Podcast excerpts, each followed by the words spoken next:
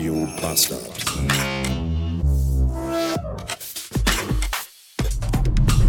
Ich wurde gefragt, wie ich es mir denn anmaßen könnte, über den Kastenfisch-Podcast zu sprechen. Ich würde ihn doch gar nicht hören. Das stimmt so nicht. Ich höre ihn nicht nur, ich lerne ihn sogar jede Woche auswendig. Hm. Beweisgefällig. In der letzten Folge hat der Kastenfisch zum Beispiel erzählt, dass äh, sein Sack kaputt ist. Der ist wohl irgendwie, ihm ist wohl der Sack gerissen. Darum ging es, glaube ich. Und das ist aber auch nicht so verwunderlich, weil er erzählt auch, dass der Sack auch schon blau war. Dann ist das jetzt nicht so eine Überraschung, dass der dann auch kaputt geht. Ja. Sac le Bleu. Quasi. Der blaue Sack. Ist das nicht auch so ein französischer Ausruf des Erstaunens? Sac le Bleu! Ich glaube ja, oder? Ich bin mir da, ich bin im Französischen nicht ganz aber so Sac le Bleu finde ich irgendwie charmant. Ja.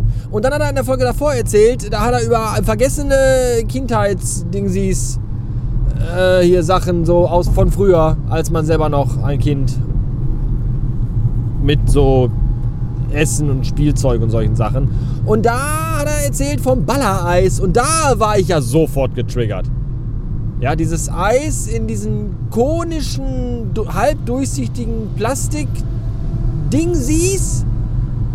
Da ist dann oben Vanille- und Erdbeer-Imitat-Eis drin.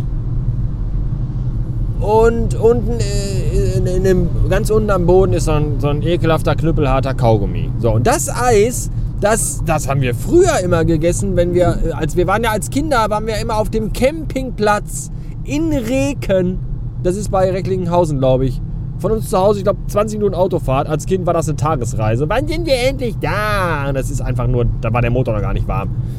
Da warst du schon auf dem Parkplatz.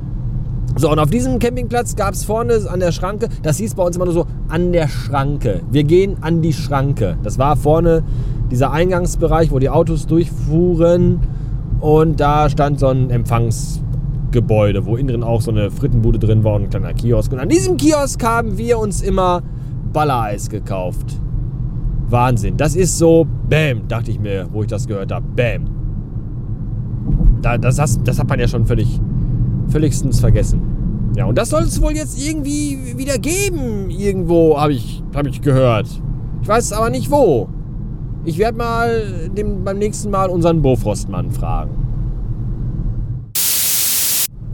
Wenn bei uns früher zu Hause ein neuer Teppich in die Wohnung kam, dann durften wir Kinder den, wenn überhaupt, nur mit frischen, sauberen Socken betreten. Damit der Teppich sich halt lange hält und lange schön und wie neu aussieht. Ja, und wir hätten uns wagen sollen, uns gegen diese Regel, äh, gegen diese Regel zu verstoßen. Das hätten wir, da so mit, mit Schuhe zum Beispiel, Godzilla bewahre mit Schuhe auf den Teppich zu gehen. Dann hätte der Vater uns nämlich, also mein Vater hätte dann nach eigenen Angaben, hätte der uns die Beine, die Füße abgehackt und die Wunde mit einem Lötkolben verödet. So, und dann, dann hält man sich ja auch dann da dran. Das ist ja mal, das ist ja mal eine Aussage. Da ist ja mal ein Statement gemacht worden. So, und ganz ähnlich ist das hier in Essen auf der A40. Hier wurde nämlich auch ein neuer äh, Fahrbahnbelag aufgetragen. Und damit der auch schön lange wie neu aussieht und frisch ist, darf man hier jetzt nur noch 80 fahren. Interessanterweise hält sich da aber keine Sau dran. Stattdessen ballern hier alle durch und drängeln, wenn man sich mal selber an die Geschwindigkeitsbegrenzung hält. Und ich glaube, das liegt eben daran, weil heutzutage sowohl die Judikative als auch die Exekutive in unserem Land als, als, als, als Mittel zur Bestrafung bei Verkehrsvergehen leider darauf verzichten, Verkehrsteilnehmern die Füße abzuhacken und die Wunden mit einem Lötkolben zu veröden. Ich wäre dafür, dass man das mal wieder einführt, dann gäbe es vielleicht ein bisschen mehr Respekt auf deutschen Straßen. Fuck, fuck, fuck, fuck, fuck, fuck, fuck, fuck, fuck. Warum ist das immer bei mir, diese Kacke? Ich war gerade im Baumarkt und dann vor mir und dann waren nur zwei Leute an der Kasse und, und vor mir. Und dann der Typ vorne aber dann, der hat irgendwas gekauft und die Kassiererin sagte dann, ja, 7,99 äh, bitte. Und er so, nee, äh, am Regal steht aber 6,99.